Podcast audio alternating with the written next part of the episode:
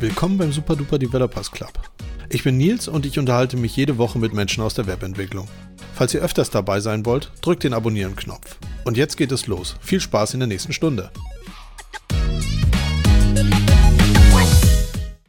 Wir sind live. Herzlich willkommen zum Super Duper Developers Club. Heute mit Joe, unserem Helden im Frontend. Macht seit zig Jahren Frontend-Entwicklung. Wir sind super froh, dass er da ist. Und ich glaube, wir werden ein schönes Gespräch führen. Hallo Nils, vielen Dank für die ja. Einladung. Freue ja, mich sehr, sehr dass es geklappt hat, dass ich zu Gast sein darf. Ja. Du machst dein halbes Leben lang Frontend-Entwicklung. Und du bist, glaube ich. Kann man so sagen, ja. Weil du noch so jung bist. Als ich jung war, gab es noch keine, keine Frontend-Entwicklung. Da gab es HTML-Schubser. Vorneweg, warum ich gerne mit dir darüber rede. Ich habe den Eindruck, dass du wie ich eher oder zusätzlich ein Generalist bist. Das heißt, alles, was es da draußen an Buzzwords gibt, hast du wahrscheinlich schon, schon mal wenigstens anprobiert. Vielleicht nicht der, der Tiefenexperte, aber so alles, was es mal, was mal spannend ist, mal kurz installiert und, und fertig. So. Das ist richtig. Also es gibt ja viele Werkzeuge und es macht immer Sinn, nach neuen zu gucken und zu wissen, was auf dem Markt gerade los ist. Ja. Genau. Also ich glaube, deswegen passt du ganz, ganz, ganz gut da rein. Und ich mag dich. Das ist auch noch ein Grund. noch, noch mal zu dir. Dich kann man als Berater buchen. Du hast ganz viele Konferenzen am Start äh, und Usergruppen. So, und das darfst du jetzt noch mal ganz kurz mit ein paar Worten füllen. Ja, genau. Also ich bin als freier Berater und Trainer buchbar, primär auch als Mentor. Das heißt also, ich bringe Leuten Coding näher, beziehungsweise helfe ihnen dabei, die Knoten im Kopf zu lösen, wie ich immer so schön sage, wenn sie eine neue Technologie lernen wollen. Das können Teams sein, das kann aber auch dementsprechend im Workshop sein. Und genau, oftmals ist es auch so, dass ja, so ein kleiner Bauteil fehlt oder das Wissen fehlt für eine gewisse Architektur oder herauszufinden, was die richtige Architektur ist. Und das ist das, was ich ja beruflich mache und auch anbiete und bin zusätzlich auch noch bei Coding Bootcamp unterwegs. Das ist Coding Bootcamps Europe. Da bilde ich dementsprechend dann ja, neuen IT-Nachwuchs aus. Und ansonsten, ja, ich organisiere Konferenzen, wie du gesagt hast, seit zehn Jahren jetzt in meinem Open Source Bereich. Aktuell die Vue.js.de Konferenz. Ich bin auch Teil von Vue.js.de. Und genau. Berlin und relativ bald schon, oder? Die ist in Berlin und relativ bald, nämlich am 5. Oktober zwei, ja, dieses Jahr. Und wir haben sehr prominente Speaker am Start aus dem Vue.js-Universum. Und einen Tag später, beziehungsweise zwei Tage später, ist dann auch die NG.de. Das ist quasi die Angular-Konferenz. Wir organisieren beide Konferenzen in, ja, in einem Team, weil wir gesagt haben, wir sind Open Source, wir arbeiten eh schon länger alle zusammen, kennen uns und es ist nicht uns gegen die, sondern es ist miteinander, so wie es eigentlich sein sollte in der Open Source Welt. Das ist cool. Genau. Ja, sehr cool. Dann nochmal alle Zuhörer bitte folgen. So einfach so einen Abo-Knopf drücken. Dann fange ich mal an, so mit meiner ersten Frontend-Geschichte. Es ist so zehn Jahre her und das war noch die Zeit, wo ich so JavaScript und Frontends gehasst habe, weil man das mhm. Gefühl mhm. hatte, jede Woche habt ihr euch irgendwas, also damals war es noch ihr tatsächlich, habt ihr euch ja. irgendwas Neues ausgedacht und das, was ich vorher benutzt habe, war halt auf einmal veraltet. Ja. Mich so genervt, dass da keine Stabilität reinkam. Ich glaube, das hat sich geändert mit den, mit den drei Großen.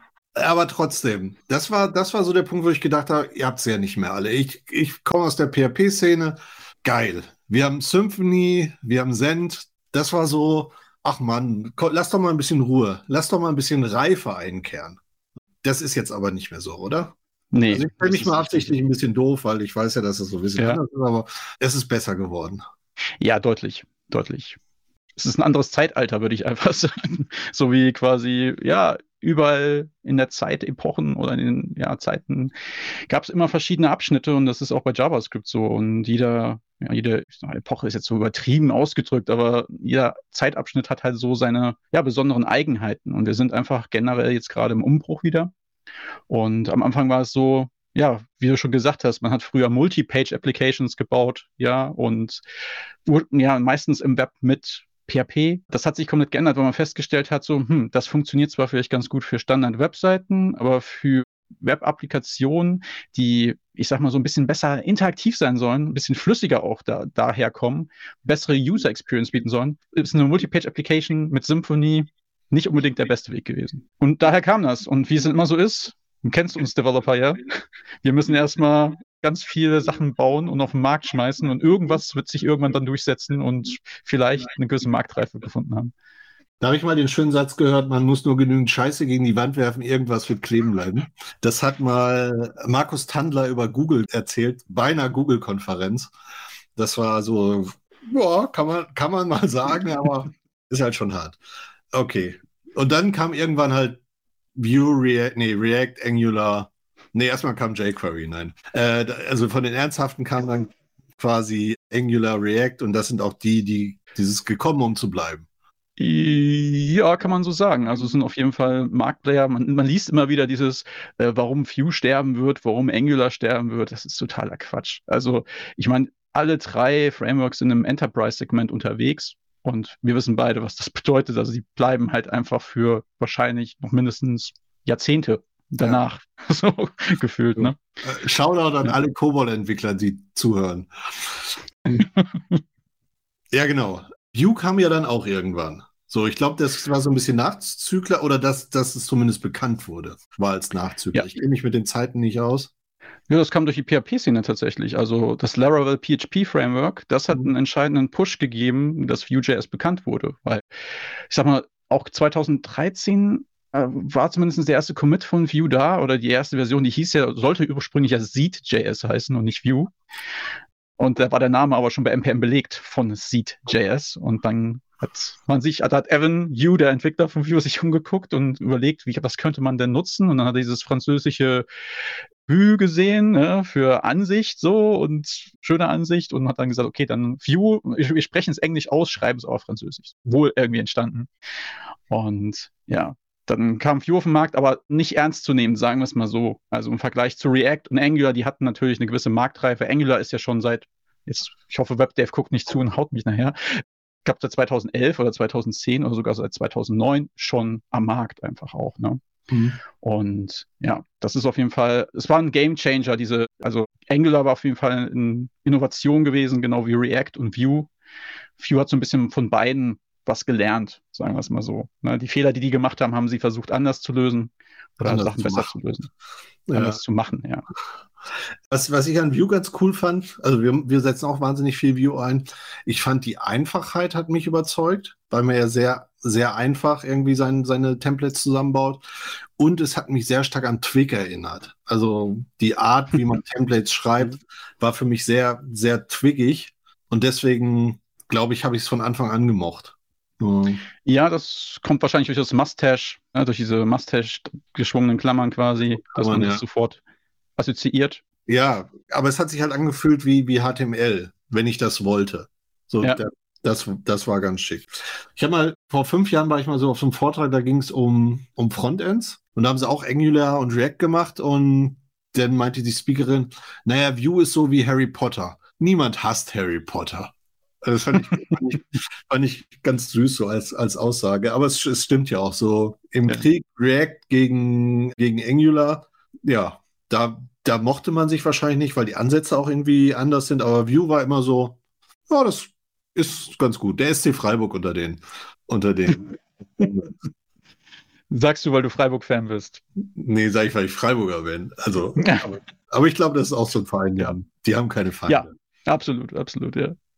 Okay. Ja. Also bei, bei, bei, bei Vue musst du ja auch mal gucken, das, was du gesagt hast, ist ja genau das Ding, warum sehr viele Leute aus dem PHP-Umfeld oder ich sag mal aus einem nicht JavaScript getriebenen Tech-Umfeld Vue mögen, weil man relativ schnell diese Verbindung aufbauen kann und Vue ja quasi progressiv ist. Du kannst es ja als einziges von den drei großen innerhalb von ein paar Sekunden direkt starten in jedem Webprojekt, was du hast, indem du halt ja diese JavaScript-Bibliothek Vue lädst ja, und dann deine View-Instanz aufbaust oder eine Application-Instance ja. und auf, ein, auf irgendeinen HTML-Node mountest und dann kannst du loslegen. Du kommst zwar relativ schnell weit damit, gut, das ist ein Vorteil und der andere Vorteil ist halt, dass du komplette Applikationen damit bauen kannst und das ist ja. schon einmalig. Wird sich wahrscheinlich ändern, aber wir werden es sehen. Dass es einmalig ist oder dass das geht? Ähm, das, also einmalig ist es natürlich immer übertrieben. Wahrscheinlich ist irgendwo irgendjemand anders, der was Ähnliches gebaut hat, aber es war nicht ja. so bekannt. Auf der anderen Seite, ja, was, also was ich eigentlich sagen will, ist, die arbeiten gerade daran, gegebenenfalls das zu ändern, dass du quasi auch ein Compile-Step hast, also dass du View nur noch über einen wirklichen Compile-Step auch benutzen kannst und dass es keine precompiled Version mehr gibt. Dafür gibt es mittlerweile dieses Petit View oder View Petit. Das ist quasi eine extra Bibliothek dann, die extra für diesen Job, den View vorher mit abgebildet hat, erstellt wurde. Aus dem einfachen Grund, dass man festgestellt hat, es gibt ja noch sowas wie Server-Side-Rendering und Client-Side-Rendering und Server-Side-Rendering ist halt unterschiedliche Cases und es ist gerade so, dass die Bibliothek immer größer und größer wird, weil mehr Server-Side-Rendering-Sachen eingebaut werden, die eigentlich so nicht für den nicht Client gebraucht werden. Genau. Also, okay, das ist, aber, das ist aber schon sehr spannend, finde ich. Also, Absolut. ist ja so ein Punkt hier, dieses Kompilieren, das geht mir total auf den Senkel. dass ich meinen Frontend die ganze Zeit läuft da irgendwas, was neu kompiliert wird, also dieses Just-in-Time ja. oder so, das fehlt mir da so ein bisschen. Deswegen hier gibt es auch einen Punkt, so mein, ein, einer meiner wenigen Rants gegen, gegen Frontends ist halt dieses, das ist halt so ein, so ein krass komplexer Prozess geworden ist, da was zu bauen, was super automatisiert ist, aber wenn irgendwas nicht funktioniert, weiß ich halt nicht, was nicht funktioniert hat. Und das ist so, aber, aber ist schon spannend. Dieses Server-Side-Rendering, Browser, im Browser gerendert werden, äh, das ist wahrscheinlich hauptsächlich wegen der Suchmaschinen noch. Ja, also primär ist es natürlich, wenn du einen klassischen Online-Shop hast zum Beispiel, möchtest du ja, dass möglichst schnell auch der Crawler Daten finden kann. Ja. Und auch wenn der, die Google-Crawler in der Lage sind, JavaScript Single-Page-Applications zu crawlen, bedeutet das immer noch, dass das nicht der erste Aufschlag ist des Crawlers. Also es ist ja immer so, dass da erstmal ein Crawler kommt, der guckt, kann ich das interpretieren? Das ist eine SPA, ah, schickt man den großen Bruder. Also am Ende ist es ja von ja. der Logik her so ähnlich. Und dementsprechend setzen halt sehr viele auf dieses Server-Side-Rendering, haben halt so einen Node.js-Server, der halt den ersten Aufschlag, den ersten Page-Aufschlag dann serverseitig rendert, ähnlich wie bei einer Multi-Page-Application. Das ist der Punkt, wo ganz viele immer sagen, hey, warum brauche ich das überhaupt? So. Der Trick ist ja dann, dass dann quasi diese Hydration stattfindet und dann quasi daraus eine Single-Page-Application gemacht wird. Es geht wirklich nur um den ersten Aufschlag auf der Seite, der ist server-side gerendert und der Rest ist dann quasi eine Single-Page-Application. Ja, und Suchmaschinen haben halt immer nur erste Aufschläge. Genau, die haben immer nur erste Aufschläge. Und wenn die auf, wenn die auf den Link klicken würden, also wenn die weitergehen würden, selbst dann wäre es so, dass die dementsprechend nochmal einen Page-Load auslösen würden. Die haben ja kein echtes Browser-Verhalten, ja. sondern die rufen ja nur harte Links auf, die sie irgendwo finden, ja, genau. harte URLs. Aber das weißt du ja am besten. Ja, habe ich, hab ich mal gehört. Wir hatten auch einen guten Talk mit, mit Johann über technisches SEO. Das auch, das kam da auch drin vor. Werde ich, werden wir auch in den, in den Notes verlinken. Genau. Aber du sagst, es ist wahnsinnig viel Teile für, für Server drin. Was, was kann ich mir da drin vorstellen? Also was, was würde ich nur auf dem Server haben und eigentlich nicht auf dem im Frontend? Naja, es geht allein schon darum, dass du halt komplettes HTML einmal generierst aus dem ganzen View-Stack, also aus den ganzen View-Komponenten. Wäre es so, dass halt einmal wirklich komplett ein HTML-Grundkonstrukt gerendert werden muss. Ja, genau. Also, das, das würde ich ja entweder im Browser machen oder irgendwie konstruieren, im Browser machen oder auf dem Server. Aber du meinst ja, wir wollen, wir wollen das in Zukunft irgendwie auseinanderziehen, weil, weil Servertechnologien nichts im Browser zu tun haben. Ja gut, das kriegt der Client ja an sich so nicht mit. Also ist ja immer noch die, die Challenge, dass er irgendwie, ich sag mal, statisches HTML rauskommen muss, damit es besser indexiert werden kann, damit es schneller indexiert werden kann. Und so, es ist auch gar nicht mehr so, dass Server-Side-Rendering gerade der King ist, beziehungsweise da der, der neue heiße Scheiß auf dem Markt. Es ist so, dass man gerade mehr auch wieder in Richtung SSG, also Static, Site Generation geht, beziehungsweise da das Problem ja ist, dass man nur pre-compilen kann. Das heißt, man kann nicht wirklich dynamisch agieren wie beim Server-Side-Rendering. Heißt, es kommt irgendwie eine neue Page hinzu. Und da musst du erstmal komplett ein Bild machen, dann eine Pipeline haben, die alles released. Und das hat man erkannt und hat gesagt, so eigentlich ist dieses SSG ja besser, aber es fehlt irgendwie diese, dieser dynamische Part. Und deswegen hat man jetzt dieses Deferred Site Generation, nennt das, glaube ich, Gatsby. Und ansonsten ist das dieses ISG, also ESG. Ähm, das ist dann dieses inkrementelle Static Generation. Das ist also ein bisschen wie so ein Stale while Revalidate. Das heißt, du rufst eine Seite auf als User oder irgendjemand ruft es auf und du kriegst dann mit dem Moment, ah, da ist ein Update. Ich spiele aber noch die alte Seite aus, aktualisiere im Hintergrund aber den Cache. Also das heißt, du hast so eine Hybrid-Applikation, die noch so ein, ich sag mal, so ein Realtime-Build macht über Vite oder über Webpack dann. Okay. Und dadurch hast du nicht mehr diese, diesen ja, Use Case, dass du komplett die ganze Zeit einen Server da stehen haben musst, der halt serverseitig rendert. Mhm. Wobei auch da hast du meistens ja nochmal eine Caching-Strategie hinter. Ja? Also die, es ist gar nicht so weit weg von, von einem PHP getriebenen Stack dann am Ende des Tages, was zumindest serverseitig passiert. Ja. ja. Okay. Verstanden. So, jetzt kommen wir mal 2022 an. Was ja. ist gerade, was ist gerade der, der heiße Scheiß? Also ESG habe ich gerade schon gesagt. Also das, ja, okay. das Inkrementelle ist auf jeden Fall gerade ein heißes Thema. Ist auch was, wo ich mich persönlich mit beschäftige. Ich habe auch ein, zwei Kunden, die das sehr spannend finden. Und das merkt man auch gerade bei Vue ist es zum Beispiel Next, bei React ist es Gatsby oder Next oder auch Vite generell als ein neuer Bundler äh, oder als neues Bildtool. Da wird halt genau die, an diesen Themen auch sehr, sehr exzessiv gerade gearbeitet. Ansonsten was ist der heiße Scheiß? Ja, alles, was Performance einspart. Vite auf jeden Fall. Also Vite ist quasi ja von Avenue, von dem Core-Entwickler von Vue, gebaut worden als Ersatz für Webpack. Es war eher so aus er hat irgendwie ein bisschen recherchiert. Er hatte damals Snowpack gesehen. Das war ein Build-Tool, das super schnell war. Und er hat dann irgendwie selbst experimentiert, weil er gesehen hat, dass es auf ES-Build basierend ist und hat dann dementsprechend Vite entworfen. Und gerade merkt man halt, dass die ganze Branche Richtung Vite geht. Also auch in der React-Welt gibt es einen ganz starken Trall Richtung Vite, weil man gesagt hat, dieses Webpack, das ist nicht so geil, weil es sehr lange Bildzeiten hat, es ist sehr kompliziert insgesamt. Aber wenn, wenn du jetzt über Performance redest, dann redest du jetzt gerade nicht über Website-Performance, sondern Entwicklungsperformance. Also das. Genau, also es geht wirklich um die Developer Experience an sich, also ja. der, die, die Ära, in der wir gerade sind, JavaScript-Universen oder des JavaScript-Universums ist tatsächlich eher, ich optimiere jetzt bestehende Dinge so, dass die Developer Experience besser wird. Aber man hat auch Vorteile im Production Build am Ende des Tages. Ne? Genau, aber wie zum Beispiel. Aber genau, genau. Okay. Und Vite ist halt ein sehr krasses Tool, weil mein Mitorganisator Stefan von dem Vue.js Meetup. Ich hatte das gar nicht erwähnt. Also ich organisiere auch das Vue.js Meetup in Hamburg.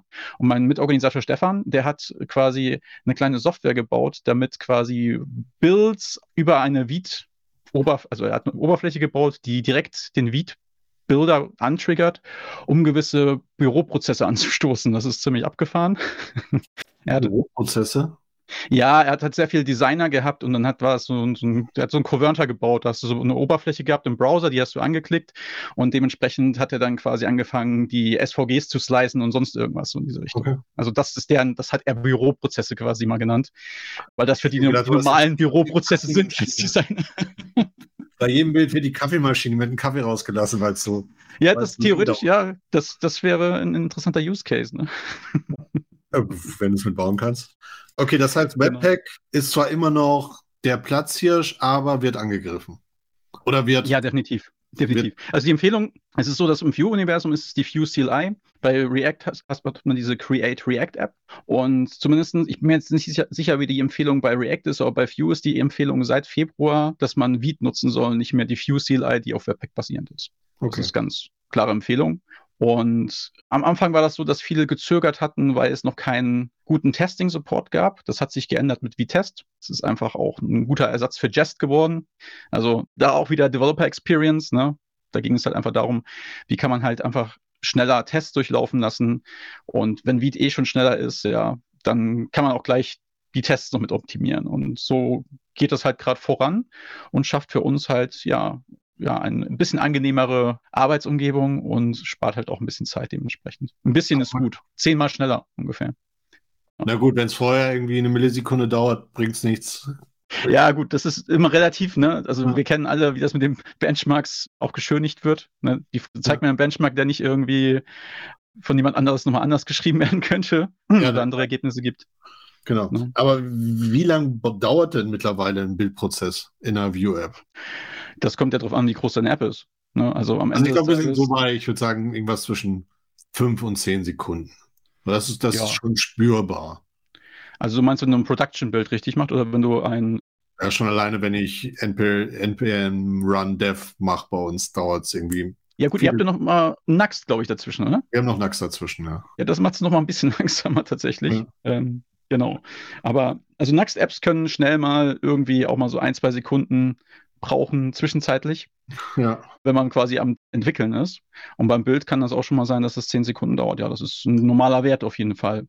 Ja. Und der, der, eigentliche Bild, der Trick bei Vite ist ja, dass man sagt, man nutzt während des Development-Prozesses und das ist meine, das ist auch tatsächlich mein Kritikpunkt aktuell noch.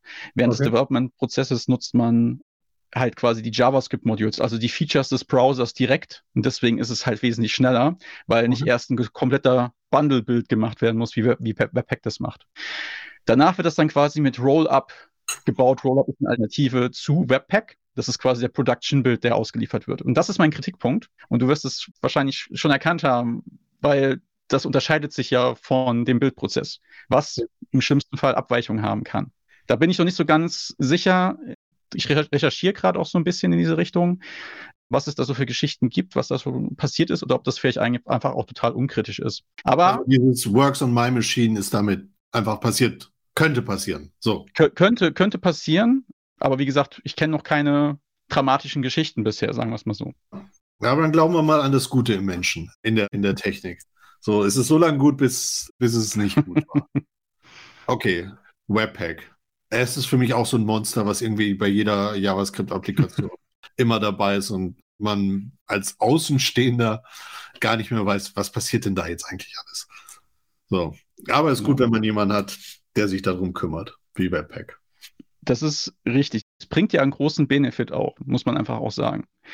Also es hat zumindest lange Zeit als, als gutes Tool gedient, aber wie gesagt, heutzutage, ich meine, man hat so auch dann eine Evolution gehabt. Anfangs war es dann irgendwie Crunt oder Stimmt, Crunt. Gulp gab es dann noch. Und dann noch. kam Webpack und ein paar andere neben Webpack, die es aber nicht geschafft haben, sich durchzusetzen, außer Rollup. Ja, das hat es ja mittlerweile dann auch geschafft. Und ja, dementsprechend kann man sagen, Veed und Rollup ist eigentlich schon State of the Art dieses Jahr. So, beziehungsweise auch in den nächsten Jahren. Ja, das wird immer besser. Klar, es ist in den Kinderschuhen. Webpack wurde, glaube ich, 2013 oder so auf den Markt geschmissen. Da muss man überlegen, das sind fast zehn Jahre Erfahrung in der Entwicklung des Tools. Ja, aber das ist ja wie mit Hundejahren. Das sind ja 100 Softwarejahre. Java genau, richtig. Genau. Okay. Okay. Nächstes, was, was geil ist, so Webpack, Bildprozess, klar. Ja, Framework. Also wie, genau, wie Framework ist gerade Astro, AstroJS ist total angesagt. Das geht wieder in diese Richtung, da kommt wieder ein neuer Begriff mit der Island Architecture, wie es so schön heißt. Okay. Die Idee ist, dass man, im Grunde hast du einen Static Site Generator mit Astro, der aber in der Lage ist, dein JavaScript-Framework zu interpretieren. Das heißt, du kannst hingehen und sagen, du baust komplett deine Website oder dein Webprojekt mit Vue oder mit React oder mit äh, was haben sie mit Quick haben sie noch mit drin und so weiter und so fort. Ja, Alpine.js geht, glaube ich, auch. Oder du nutzt halt ihren eigenen JSX-basierten Komponentensystem. Und die Idee ist, dass du mit Astro dann halt hingehen kannst und sagen kannst, okay, äh, alles, was rauskommt, ist erstmal nur HTML mhm. und CSS. Und dann kannst du sagen, explizit, ich möchte gewisse Teile jetzt als Island ja, in, nur mit JavaScript realisieren. Und das passiert dann und das ist das Coole an Astro und deswegen ist es auch so mega performant, erst wenn quasi das Element in den Viewport reinrückt. Ja, das ist so okay. die Idee dahinter. Und Astro ist auch in der Lage, serverseitig zu rendern. Also das heißt, mittlerweile geht beides. Es war lange Zeit nur in der Beta-Version und jetzt ist es seit ein paar Wochen auch in der Stable-Version. Und auf Twitter merkt man, dass es geht ganz viel ab da. Viele Leute sagen, oh, wie geil ist das eigentlich? Und das ist auf jeden Fall sehr angesagt gerade. Aber macht es das nicht? Ja. Das, das klingt ja wie, wie eine Kombination, dass man jetzt Frameworks auch kombiniert. Ja, ich sag mal so, du kannst das kombinieren, was du schon kannst, mit einem guten ja, Server-Static Site Generator, wenn man so möchte, oder Server-Side Renderer, mhm. um halt eine maximal gute Performance rauszuholen aus deiner Website zum Beispiel. Es ist ja auch so, dass du zum Beispiel mit Astro relativ schnell APIs anzapfen kannst und dann Static, Static Site Generation betreiben kannst. Auf Basis des Datenstamms, der von der API geladen wird. Also es ist schon sehr straightforward auf jeden Fall. Ja. Und ja, es konkurriert so ein bisschen mit was sowas wie Next oder Next, aber es ist ein bisschen, ich sag mal, ein bisschen anders von der Grundarchitektur. Es ist auf Performance aufgebaut und man kommt super schnell rein. Das ist eigentlich relativ selbsterklärend. Und wir haben die Conf-Webseite von der Vue.js.de Conf damit relativ schnell umsetzen können. Das war für mich, ich habe damit angefangen zu arbeiten, es war, es war da, es hat total Spaß gemacht und ich kam schnell zum Ergebnis. Und das war für mich sehr wichtig.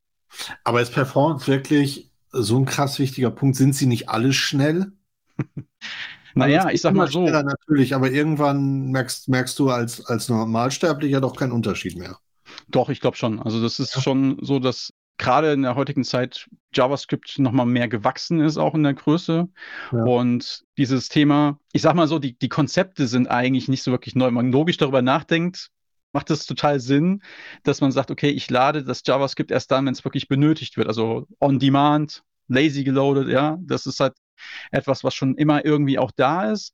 Aber irgendwie hat es niemand so richtig bisher geschafft, was zu bauen, was gut kombinierbar ist. Und Astro schließt halt diese Lücke zwischen, ich baue, ich mache komplett alles erstmal in HTML und kann trotzdem View-Code für dieses Akkordeon, da ich jetzt als Beispiel oder für diesen T-Shirt-Konfigurator auf der Seite lade ich halt View oder ein anderes JavaScript-Framework, was man halt beherrscht. Und trotzdem ist der ganze Grundstack dahinter immer noch Vue.js, womit quasi diese statische Seite gebaut wird. Das muss man im Einsatz gesehen haben. Es ist auf jeden Fall sehr empfehlenswert, sich Astro Build ist das, glaube ich, astro.build ist die Website. Das kann man. Ich habe es schon auf dem Zettel geschrieben, wir werden das danach einmal mit verlinken. Es wird, glaube ich, heute die größte Linksammlung, die wir je hatten. Aber das ist, glaube ich, liegt, glaube ich, im, in der Natur des einer jungen Disziplin. Nennen wir es mal so. Aber ich wollte gerade sagen, junge Programmiersprache, aber JavaScript ist ja ähnlich alt wie das, was alle anderen auch ver verwenden. So ist ja gar nicht so jung. Das stimmt. Okay, AstroJS. Also für mich ist aber auch schon wieder ein, über, da, da, da kommt wieder ein neuer Komplexitätslayer. Es wirkt so, als ob dann nochmal ein Layer irgendwo draufkommt auf, auf eine mit Konglomerat, was einfach schon groß ist. Sehe ich eigentlich nicht so. Tatsächlich wird es einfacher oder weniger. Ja. Weil viele Dinge haben, also viele Leute haben sich eingeschossen auf Content-Management-Systeme und versuchen halt dieses Hammer-Nagel-Prinzip, ne? Also jedes Problem ist dann auf jeden Fall ein Nagel, wenn man einen Hammer besitzt. Ja. Und mit AstroJS hat man halt die Möglichkeit zu sagen, okay, ich nutze ein Content-Management-System und nutze das vielleicht headless und baue mein Frontend halt mit Astro zum Beispiel, weil ich dann viel mehr Freiheiten habe für ja die Art, also wie ich das dieses Frontend bauen möchte am Ende des Tages. Ja. Und genau, also es ist einfach so, dass das Tool, du kannst ja schon das benutzen, was du schon kennst, wenn du JavaScript-Entwickler bist, wenn du mit Vue oder mit React zu tun hattest. Und du musst nicht einfach nochmal eine neue Template-Sprache lernen, wie vielleicht im Content-Management-System wie Typo 3 oder was auch immer, ne? also Contao oder äh, WordPress. Ja? Gut, da ist es meistens dann PHP oder Twig, ja. Irgendwie hat sich das auch ein bisschen normalisiert. Aber trotzdem haben die ja sehr viele Eigenheiten für die Sachen, wie mache ich das jetzt eigentlich im Frontend? Wenn ich überlege, wie viel Zeit ich in der Vergangenheit verballert habe dafür, irgendwelche Module oder Dinge zu bauen, damit das kompatibel mit dem CMS ist, Wahnsinn, ja. Und ein Tool wie Astro hilft dann natürlich enorm, diese Komplexität abzubauen. Okay. So, wir haben eine Frage aus dem Publikum. Okay. Meinung zu Headless CMS. Ich würde gerne die ein bisschen umformulieren und überhaupt über Headless reden. Weil es ist ja mittlerweile nicht nur Headless CMS, es ist Headless E-Commerce. Ja, eigentlich ist alles, was irgendwie API First, eigentlich ist ja alles in mittlerweile API First. Und alles, was API First ist, kann man ja quasi als Headless bezeichnen. Deine Meinung? Zu Thema Headless? Ja. Also, ich finde, das ist auf jeden Fall der richtige Weg, mit dem Headless also beziehen wir uns mal aufs Headless CMS erstmal. Also Headless CMS generell finde ich eine gute Sache. Habe ich ja gerade eigentlich schon gesagt, diese Entkopplung zwischen Frontend und Datenerfassung, Redaktionssystem, finde ich extrem wichtig. Sie sorgt aber natürlich für neue Challenges und das ist das, wo ich so ein bisschen manchmal sage. Vielleicht ist trotzdem so ein Oldschool, ich nenne es immer wirklich Oldschool-Stack, auf Basis vom Content-Management-System mit, also so ein monolithisches System, was quasi Redaktionssystem und Frontend hat, doch die bessere Wahl. Das kommt immer ganz stark darauf an, was man machen möchte. Da wir aber allerdings in einem Zeitalter leben, wo man quasi Daten nicht nur auf einem Medium ausgeben möchte, sondern gleich auf mehreren, sollte zumindest eine Hybrid-Variante verwendet werden. Das heißt, wenn man ein Content-Management-System verwendet, dann sollte das in der Lage sein, auch als Headless CMS betrieben werden zu können, beziehungsweise APIs zur Verfügung stellen zu können, damit man halt nicht in diesem, ja, diesen Vendor-Login hat, ne, dass man gefangen ist da drin. Und dementsprechend denke ich, dieser Headless-Ansatz ist auf jeden Fall ein sehr, sehr guter. Man merkt es auch im E-Commerce-Bereich. Es gehen immer mehr Leute Richtung View Storefront zum Beispiel. Also wie viele Anfragen ich die letzte Zeit wegen View Storefront bekomme, das ist der Wahnsinn. So. Weil man festgestellt hat, hey, das ist ja viel effizienter, als wenn alles in einem System gefangen ist. Mhm. Dann gibt es das Thema Headless UI.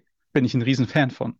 Also die Idee zu sagen, ich baue UI-Komponenten, die haben aber erstmal gar kein Aussehen, also die haben kein Styling sondern das Styling kommt on top separiert, ist eigentlich total genial, weil du halt nicht mehr gefangen bist da drin, mit welcher Technik setze ich das um. Ne? Wenn jemand sagt, okay, du musst jetzt mit Tailwind arbeiten und du hast damit noch nie gearbeitet und du musst dich da einarbeiten, ist das mega ineffizient am Ende des Tages. Ja? Wenn du aber weißt, okay, ich kann diese Komponenten nutzen, mit welchem Styling-Framework auch immer, ist es natürlich wesentlich flexibler. Und das ist eigentlich immer der gleiche Ansatz. Ne? Man sagt, okay, der Job ist erstmal die Basis, die Grund, das, das Schaffen von Grundlagen. Und dann gehe ich halt hin und bin flexibel und kann mit den Daten oder mit diesen Komponenten weiterarbeiten, wie ich es eigentlich schon gewohnt bin. Und deswegen bin ich ein großer Freund von dieser Entkopplung. Ja, ja Headless UI finde ich auch, auch super spannend, weil das ist auch was, was, was mich in View am Anfang sehr genervt hat weil in den Standardbeispielen hast du ja immer, ich habe einen HTML-Code, ich habe einen CSS-Part, ich habe einen JavaScript-Part ja. da drin. Das heißt, CSS war immer in dieser Komponente verbandelt und es war halt keine lose Kopplung von Business-Logik oder von Komponentenlogik und dem Aussehen der Komponente. Und das fand ich immer ein großes Problem, ne? dass du es irgendwie reintricksen musstest, gerade auch wenn du sagst, okay, ich habe jetzt eine White-Label-Version. So, oder ich möchte die Komponente rausbringen für irgendjemand. Ja. Musste ich mir irgendwie immer was überlegen und das war zumindest damals nicht standardisiert, wie ich das jetzt mache. Dann gab es halt immer einen, einen Parameter, der hieß Class an jeder Komponente und da konntest du halt deine CSS-Klasse dran friemeln. Ist das gelöst ja. da jetzt? Oder ist es immer noch Style das Ding einfach nicht? Oder gibt es da jetzt ein, ein View, View-UI externen Komponent? Extension-Dingens. Weiß ich jetzt ehrlich gesagt so nicht genau hundertprozentig, was du meinst. Naja, ich, ich, gibt es irgendeine Standardisierung, wie ich halt eine Komponente in View oder in den Frameworks vom Layout loslöse? Vom Layout loslöse. Du kannst ja prinzipiell deine ganze Architektur so aufbauen, dass es vom Layout losgelöst ist. Aber eine Komponente hat doch immer ein Aussehen. Also klar kann ich. Nicht, zwangs, nicht zwangsweise. Also es ist so, dass ich äh, persönlich eine Komponenten-Library gebaut habe, die auch headless ist, beziehungsweise dementsprechend das Styling nachträglich mit reinbringe. Also du kannst es über, ja, also es ist nicht gelöst im Vue-Framework selbst, falls das die Frage ist. Also das ist ja, definitiv. Es auch nicht irgendwie ein Plugin, was ich mir installiere, das dann, oder eine Best Practice, wo man sich drauf geeinigt hat, so, so würde das. Ja ja, es gibt, es gibt verschiedene, also es gibt zum einen Möglichkeiten mit UNO-CS, ja, das zum, Be zum Beispiel CSS. Das ist eine Variante, die aber angelehnt ist auch wieder an Tailwind, also an diese Utility First äh, Libraries und genau, das ist eines der Dinge, das Utility First natürlich löst, ja. Also dadurch, dass du diese ganzen granularen Klassen hast, kannst du viel mehr mit, ich sag mal, irgendwelchen, irgendwelchen Maps arbeiten, irgendwelchen Datenstrukturen, wo du das Styling dann nachträglich reinreichst, ja. Aber es ist jetzt nicht so, dass es irgendwie, das ist der Weg und dass es der Standard gibt, ja. Also ich glaube, muss auch gucken, viele nutzen sehr oft im Kontext von Vue und React fertige Component Libraries, die einfach dann schon gewisse Vorgaben auch mitbringen. Und Vue selbst sagt ja, mach was immer du möchtest, ja. Und da gibt es ja auch den großen Zwiespalt, nutze ich jetzt unten den Style-Block in der Komponente oder nicht? Also das, ich persönlich bin da halt auch kein Fan von. Ich versuche das zu vermeiden, wo es nur geht, weil du ansonsten genau das Szenario hast, was du gerade beschrieben hast. Ne? Du bist halt sehr festgefahren. Was allerdings im Vue 3 geht, ist, dass du Style-Bindings hast. Das heißt, du kannst die Bindings aus deinem, aus deiner Komponenteninstanz kannst du verwenden im CSS. Das heißt also, du kannst direkt auf Änderungen reagieren, die durch eine Interaktion des Users ausgelöst wurde und diese Information direkt in das CSS von der Komponente weitergeben und das wird dann dementsprechend reaktiv ausgetauscht. Okay. Ja. Also das wäre die Lösung, ne? Das ist so ein ja. Rebinding, ne, dann halt im CSS zu machen. Okay. Also, dann würden wir mal für Ferdi nochmal zusammenfassen. Headless gut. Ich weiß, also, ja, dass, dass, ich weiß ja, dass Ferdi auch selbst ein Headless CMS betreibt. Deswegen hat er mir heute erzählt.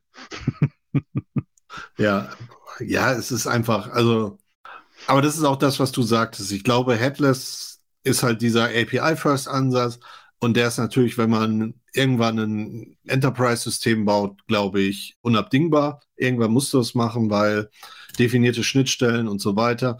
Trotzdem, im, sagen wir mal, im normalen Leben ist halt sowas wie WordPress auch gut. Wo du so ein Monolith hast, alles ist drin, jeder weiß, wie man es baut. Ich meine, auch wenn aus technischer Sicht das Ding kacke ist.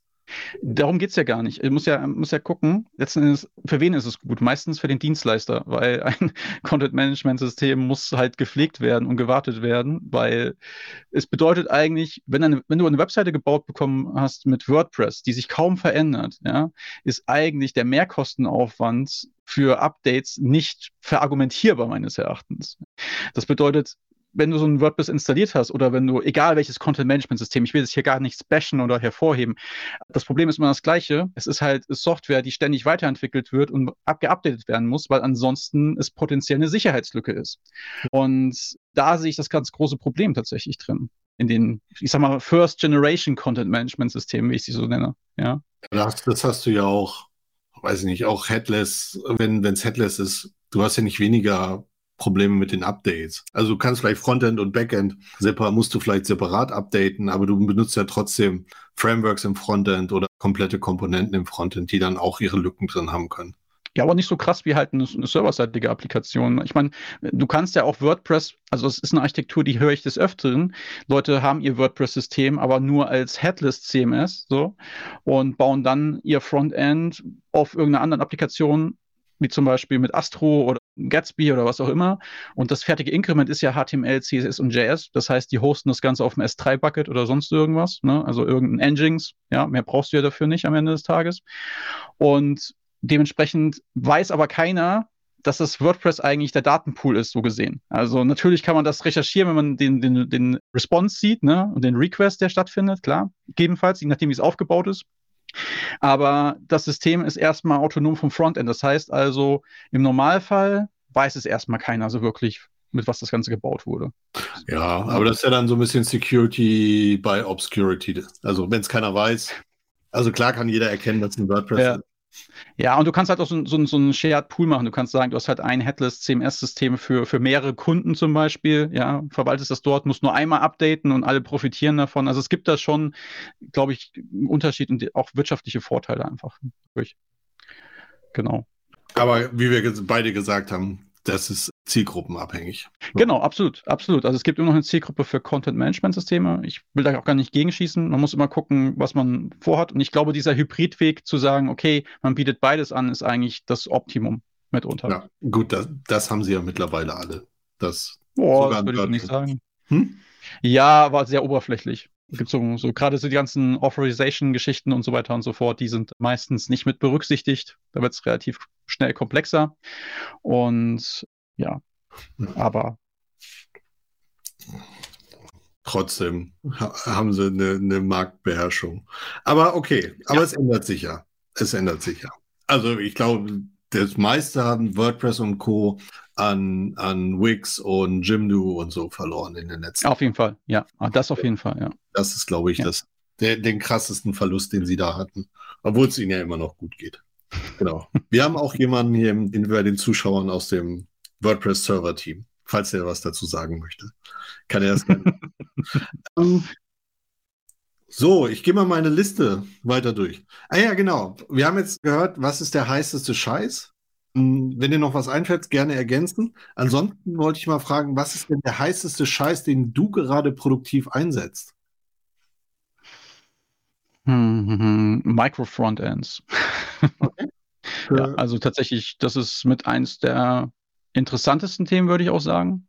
Also den Ansatz zu sagen, dass man halt, ist jetzt über, ist nicht 100% eins zu eins übertragbar, aber wenn man sagt, okay, Micro Backends, ja, so das ist ja schon bekannt, sage ich mal, mehr oder minder, dass man halt Server.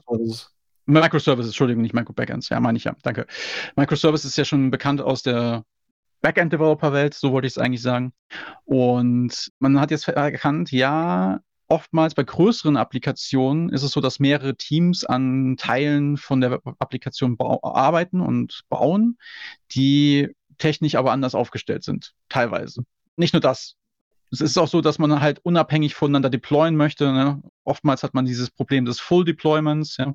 Das eine Team arbeitet am Checkout, das andere Team arbeitet irgendwie an den Kategorieseiten oder am Warenkorb.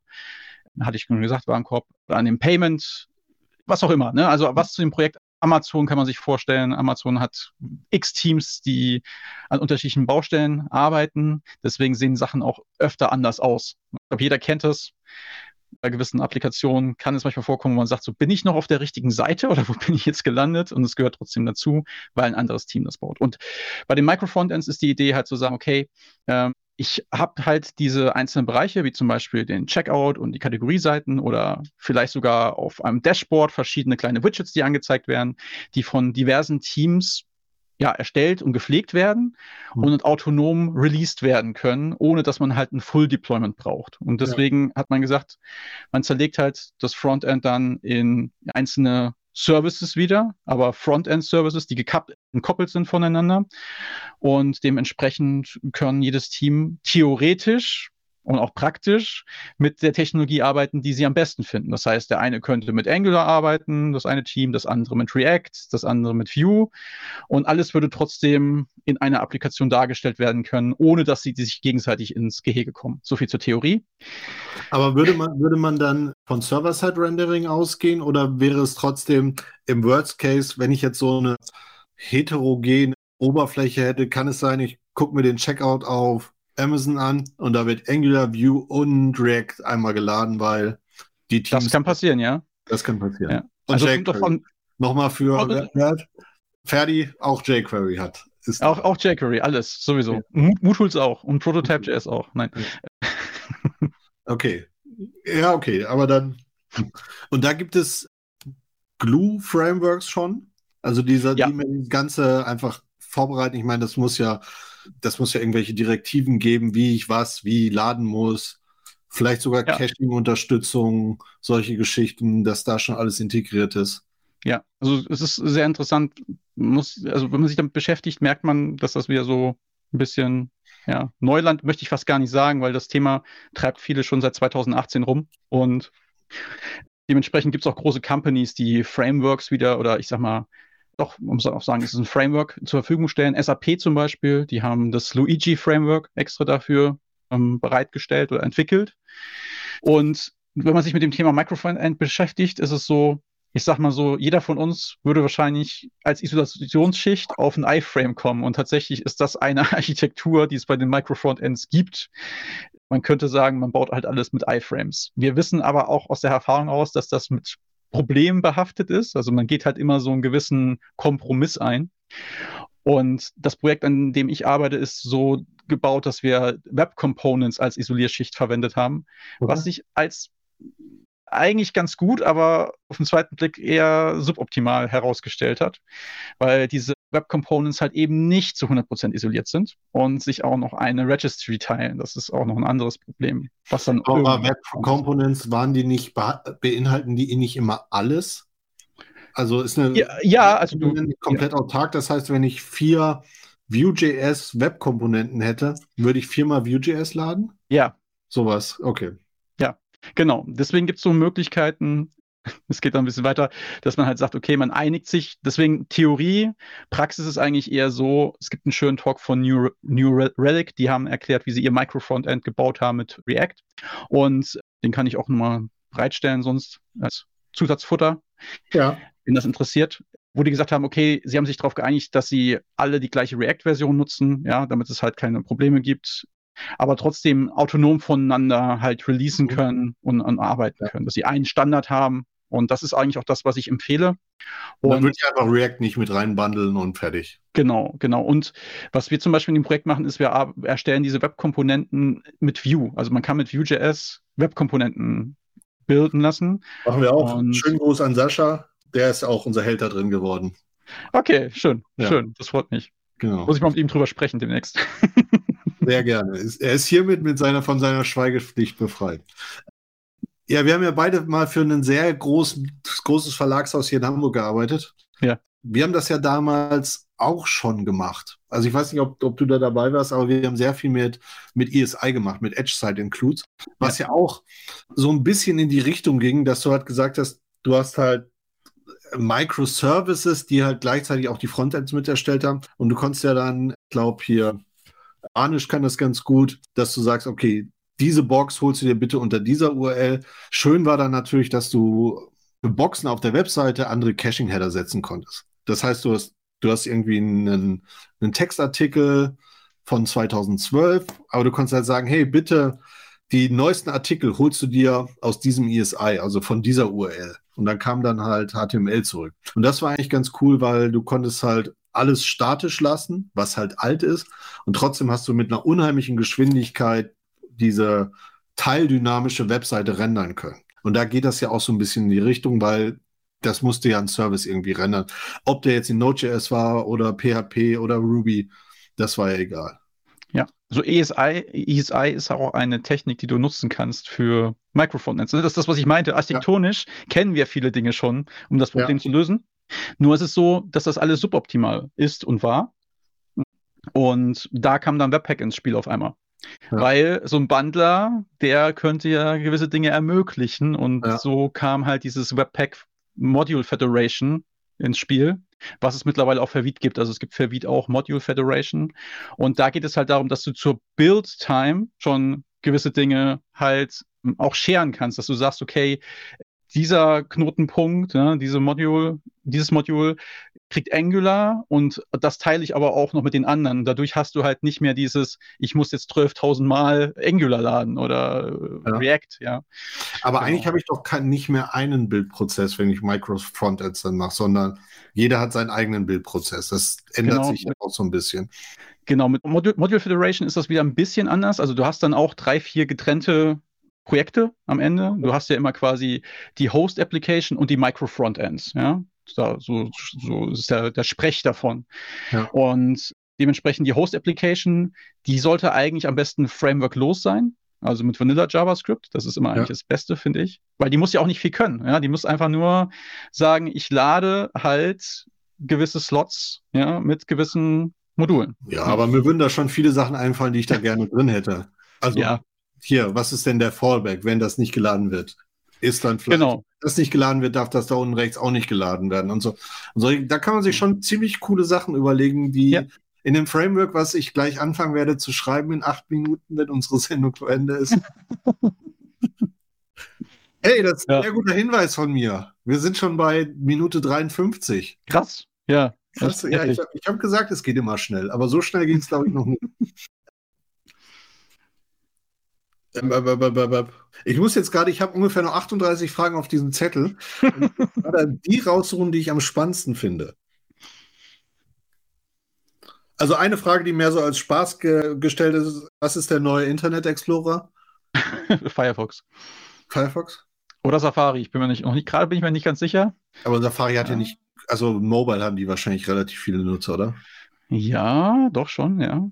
Aber, Aber Firefox ist schon eine große Zicke, manchmal, habe ich festgestellt. Also, ja. ja. Sind wir Meine Meinung. worden oder sind die wirklich scheiße? Also es kann ja sein, dass die einfach, also hätten wir den Internet Explorer noch, würde keiner über Firefox motzen oder?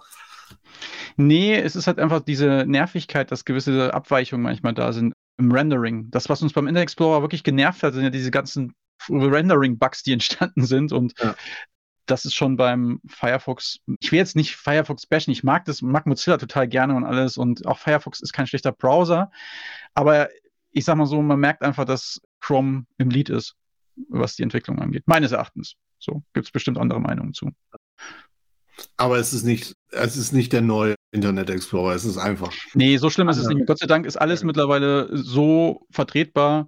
Ähm, auch der Edge ist, läuft ja wieder auf Mac jetzt zum Beispiel, seit die auf Chromium gewechselt sind. Und, ich habe den tatsächlich mal installiert, aber auch relativ schnell nicht mehr benutzt. Ja, es gibt keinen kein Grund dafür, weil wirklich ja am Ende des Tages ein ähnliches Ergebnis rauskommt. Ne? Ja ein Chromium und ja. Okay, ich habe gedacht, wir können jetzt mal zum Schluss noch irgendwas bashen, aber Mann, wenn alles so gut geworden ist, wo sollen wir alten Grumpy Leute denn noch hin? Gut, dann habe dann hab ich noch ein, eine Frage und einen Diskussionspunkt. Wir fangen mal mit der äh, Frage an. Ja. Bei den, wenn du deine letzten fünf Jahre äh, Webentwicklung anguckst, gab es irgendwas, worauf du gewettet hättest, dass das geil wird und sich richtig durchsetzt, aber dann doch wieder verschwunden ist? Nicht, dass ich wüsste, ehrlich gesagt. Also eigentlich hatte ich immer das Glück, aufs richtige Pferd zu setzen. Ja. Oh. Schade. Ja, schade, ne? War Versuch was wert, aber nee, kann schade, ich ja. jetzt nicht sagen. Ja. ja. Gut, machen wir weiter. Ähm, eigentlich wollte ich was zu Tailwind noch fragen, aber das haben wir ja schon mal so ein bisschen angedeutet. So, eine sehr provokante Frage. Und Entschuldigung an alle Menschen da draußen, die sich auf dem Stütz getreten fühlen. Ich habe das Gefühl, dass durch diese ganzen Frameworks, die man benutzt, viele Entwickler teilweise Programmieren verlernt haben. Also, dass du mit Leuten redest, das sei Frontend, das kann aber auch Backend sein, das ist jetzt keine eigen, ein, ein USP vom, vom Frontend, aber dass ich das Gefühl habe, wenn du dich über die, das Grundlegende unterhalten willst, über Architekturen, über, über Algorithmen, dass es das nicht mehr so häufig gibt. Das sind sehr viele Leute da draußen, die die View beherrschen, die React beherrschen, aber die nicht mehr, also wenn du denen eine große Denk- und Programmieraufgabe gibst, das wird schon schwieriger. Ist Programmierung zu leicht geworden, dass das jetzt jeder kann? Oder ähm, braucht, braucht man das vielleicht? Ist das ein Skillset? So, ich kann auch nicht mehr navigieren, seitdem ich ein Auto mit Navi habe. So, aber ich bin auch nicht traurig drüber, weil ich habe ein Auto mit Navi. So, glaubst du, wir sind an so einem Zeitpunkt, wo man das gar nicht mehr braucht? Würde ich so jetzt nicht sagen, weil ich sag mal so, am Ende ist gerade auch im Frontend bei den JavaScript-Frameworks alles JavaScript. Ja, und ich sag mal, das wird relativ schnell dünn, wenn man vor größeren Aufste Auf Aufgaben steht, wie du gerade auch schon gesagt hast. Deswegen, ich würde jetzt nicht sagen pauschal, dass die Leute das Programmieren verlernt haben. Ich nenne es gerne Generation Prettier. Ja, big shout out an alle, die nicht, also man verlernt ganz schnell Code zu formatieren, dass man ihn noch lesen kann. Ja, und das ist das, was ich gerade bei Anfängern noch so sehe, dass die halt ja dann einfach Code schreiben und irgendwann Fehler machen, weil sie halt nicht mehr wissen, wie man Code einrückt. Diese Kleinigkeiten, diese einfachen Dinge. Äh, deswegen bin ich da immer sehr hinterher und sagte so, nee, jetzt formatiere das von Hand. Aber mhm. diese, ja, das, das Lösen von komplexen Dingen oder Herausforderungen kannst du ja eigentlich nur, wenn du eine gewisse Erfahrung gesammelt hast. Und ich glaube, das ist ein Problem, dass wir eine relativ alte Generation haben, oder eine erfahrene Generation haben, die immer weniger wird. Ja? Und die Nachfolgegeneration kommt mit diesen Frameworks in Kontakt, hat schon sehr viel, ich sag mal, vorgekaut bekommen. Ja, mhm. profitiert von unserer Erfahrung. Und ich glaube, es ist eher in unserer Verantwortung, den Leuten, die wirklich Bock darauf haben, beizubringen, wie sie halt es besser machen können. Also ich ja. glaube, Companies können davon gut lernen, zu sagen, man macht mehr Mentoring Konzepte. Alte Senior Developer, alt ist jetzt übertrieben, aber Leute, die zehn so Jahre Erfahrung plus haben, so alt wie ich halt natürlich, genau. So, äh, so mit meinen 15 Jahren Erfahrung zu sagen, okay, hier, du kriegst einen Junior Dev und das, du bist jetzt der Mentor für diese Person. Bring ihr bitte dein Wissen bei, hilf ihr dabei, irgendwie besser coden zu lernen. Ja, aber ist es denn überhaupt noch wichtig, das zu können? Das ist halt die Frage. Nur weil Ach, ich, alter Grumpy Mann, also ich habe vor, vor 15 Jahren, ich weiß nicht, Joel Spolsky, einer der hervorragendsten Softwareentwickler da draußen, hat auch irgendwann Stack Overflow gegründet. Ich glaube, Trello hat er gegründet und hat Joel und Software. Und das war mein Lieblings-Softwareentwicklungsblog. Und ich habe auch, mein Buch ist quasi was ich damals rausgebracht habe, genauso wie seins gewesen. Also mein Held. Irgendwann hat er einen Blogpost rausgebracht, wo er sich über junge Entwickler aufgeregt hat, die nicht mehr wussten, wie man in C Speicher allokiert. So, und das muss man doch wissen, um, um rauszufinden, wie du zu programmieren ja. hast. Und genau an dieser Stelle, da habe ich gedacht, der okay, das war jetzt wirklich, warum muss ich das denn noch können? Warum muss ich denn lernen, wie man Speicher allokiert? Das macht doch mein PHP und mein Java macht das doch, Garbage Collection, äh, macht das doch einfach. So, ich muss mir da nicht mehr so viel Gedanken drüber machen. Also stimmt der Artikel nicht. Und jetzt sitze ich da und denke so, hey, ihr ganzen Juniors, warum wisst ihr nicht mehr, wie man wie man Algorithmen sauber schreibt, wie man saubere Objekte aufbaut, wie man das, ja, weil sie es vielleicht auch nicht mehr braucht. So wie ich nicht mehr Speicher allokieren muss, müssten die vielleicht nicht mehr, um die Aufgabe zu lösen, die man ihnen stellt. Vielleicht muss man es gar nicht mehr können. Und das ist halt für mich so die spannende. Also ich glaube, an der Stelle ist es so, Realität und mein Denken ist da vielleicht ein bisschen auseinanderklafft. Ja, aber ich glaube, so gewisse Dinge sind einfach wichtig. Und ich glaube, das ist uns zum Beispiel auch beim Coding Bootcamp sehr wichtig, dass die Leute sehr viele Coding Cutters machen. Also, dass sie halt sich dieser täglichen Challenge stellen, um halt also natürlich ist es erstmal so, oh, muss ich das machen und boah, das ist voll trocken, ne? Es ist ja nur Code schreiben. Aber ja, dieses nur Code schreiben ja, hilft ja so, so ein Round Robin oder sonst irgendwas mal, ne? So ein Dating-Matching. Wenn du das mal gecodet hast, ja, dann hörst du am Anfang, oh, das war voll hart, aber irgendwann, drei Monate später, heißt es so, ah, alles klar. Also ich glaube, es liegt einfach daran, dass es nicht mehr so gefördert wird. Und ich finde, es sollte mehr gefördert werden. Du hast natürlich recht, so wiederkehrende Dinge ne, oder Dinge, die sich verändert haben, grundsätzlich ja, okay, darüber brauchen wir nicht sprechen. Da sind wir alle froh, dass es nicht mehr gemacht werden muss. So. Ja. Aber Architektur, ne, das ist ja eins der wichtigsten Dinge, was sich auch nie ändern. Also klar verändert es sich im Laufe der Zeit, aber trotzdem profitierst du ja immer von der Vorerfahrung aus vergangenen Architekturen. Ja, und ja. ich glaube, das ist ein Thema, wo vielleicht einfach auch im Bildungssektor zu wenig vermittelt wird, muss ich ehrlich sagen. Dann nehmen wir uns dem doch einfach an. Ja, dafür machen wir das doch hier, oder? Ja, genau. Ja, das, das stimmt sogar. Also lest alle mal Clean Code, auch wenn davon viel veraltet ist. Guckt euch mal Entwurfsmuster an, die alten Sachen. Ich glaube, im JavaScript-Umfeld gibt es da nicht so viel. Solid, ne? Prinzipien. Solid. So. Genau, das kriegt da, glaube ich, in Clean Code auch alles beigebracht. Genau. genau. Gut, ich überlege noch eine Frage, weil wir sind schon zwei Minuten drüber. Ähm, Nee, also ich habe noch hier Web Components haben wir angedeutet, SEO haben wir, API First, Headless, Jamstack haben wir eigentlich auch, haben es nur nicht so genannt. Ange PWAs hatten wir nicht. Ah ja, eine Frage noch, das ist unsere abschließende Frage. Wo, ja, das ist wieder so eine, da haben wir wahrscheinlich keine Antwort drauf, aber egal. Wo wird am meisten gerade geklaut? Also, ich weiß so, Twig ist ja nur entstanden, weil da irgendjemand ein anderes Framework gefunden hat. Man sagt, PHP hat wahnsinnig viel bei Java geklaut. So, gibt es irgendwie so, wo man sagt, okay, naja klar, Vue ist ja einfach nur Vue on Rails, einmal in JavaScript umgesetzt, solche Geschichten. Also es ist so, dass tatsächlich die JavaScript-Hersteller gegenseitig sich inspirieren lassen. Ich würde es eher inspirieren lassen nennen. Bei Vue merkt man das ganz klar. Vue in Umstellung oder der Möglichkeit von der Composition API bei React ein bisschen was abgeguckt, muss man einfach so sagen. Dann hat Vue auch bei Svelte sich einiges abgeguckt, mit diesem Script-Setup zum Beispiel und auch noch, ja, man guckt sich einfach an, was machen die anderen, guckt, ist das gut und dann guckt, guckt man, wie man es in das eigene Framework adaptieren kann. Ja. Das machen aber alle untereinander. Das ist auch eine gute Sache, wie ich finde. Auf jeden Fall. Und ansonsten, ja, ist es auch noch so, dass gerade so, ja, dieser Kampf, es gibt so React-ähnliche Frameworks wie, ich sag mal jetzt Solid oder Quick, das sind so die ganz neuen heißen äh, Frameworks, die auf dem Markt sind, die performant extrem schneller sind, ne? wo alle sagen, so, wie geil ist das? das? Das löst halt Probleme, die man mit React hatte. Wenn man das Clown nennen möchte, ich würde eher sagen, sie verbessern halt bestehende Probleme. Ja. Ich formuliere gern provokant. Deswegen wirst du vielleicht schon gemerkt haben. Ja. Ich bin aber eigentlich ganz nett. Das ja, sehr cool. Aber ansonsten würde ich schon mal sehr, sehr vielen Dank aussprechen. Erstmal an dich, dass du dir hier eine Stunde Zeit genommen hast für uns und auch für die Zuhörer. Und nochmal an die Zuhörer, folgt uns. Möchtest du noch ein, zwei abschließende Worte sagen? Ja, es war schön, hier zu Gast zu sein. Hat sehr viel Spaß gemacht, vor allem auch dich nochmal zu sehen. So, ich schätze dich ja auch sehr, das weißt du, ja. hoffentlich. Jetzt weißt du es auf jeden Fall. ich und ein Herz in meinen Kalender zeichnen. Genau, und ja, würde mich freuen, nochmal bei euch Gast, zu Gast sein zu dürfen, auf jeden Fall. Hat Spaß gemacht. Ja, das ist ja auch wichtig. Wir haben extra eine 2022 hintergemacht, weil wir das jetzt auf jeden Fall jährlich machen wollen. Sehr gut. Und wenn du am Ball bleibst, dann wirst du auch weiterhin eingeladen.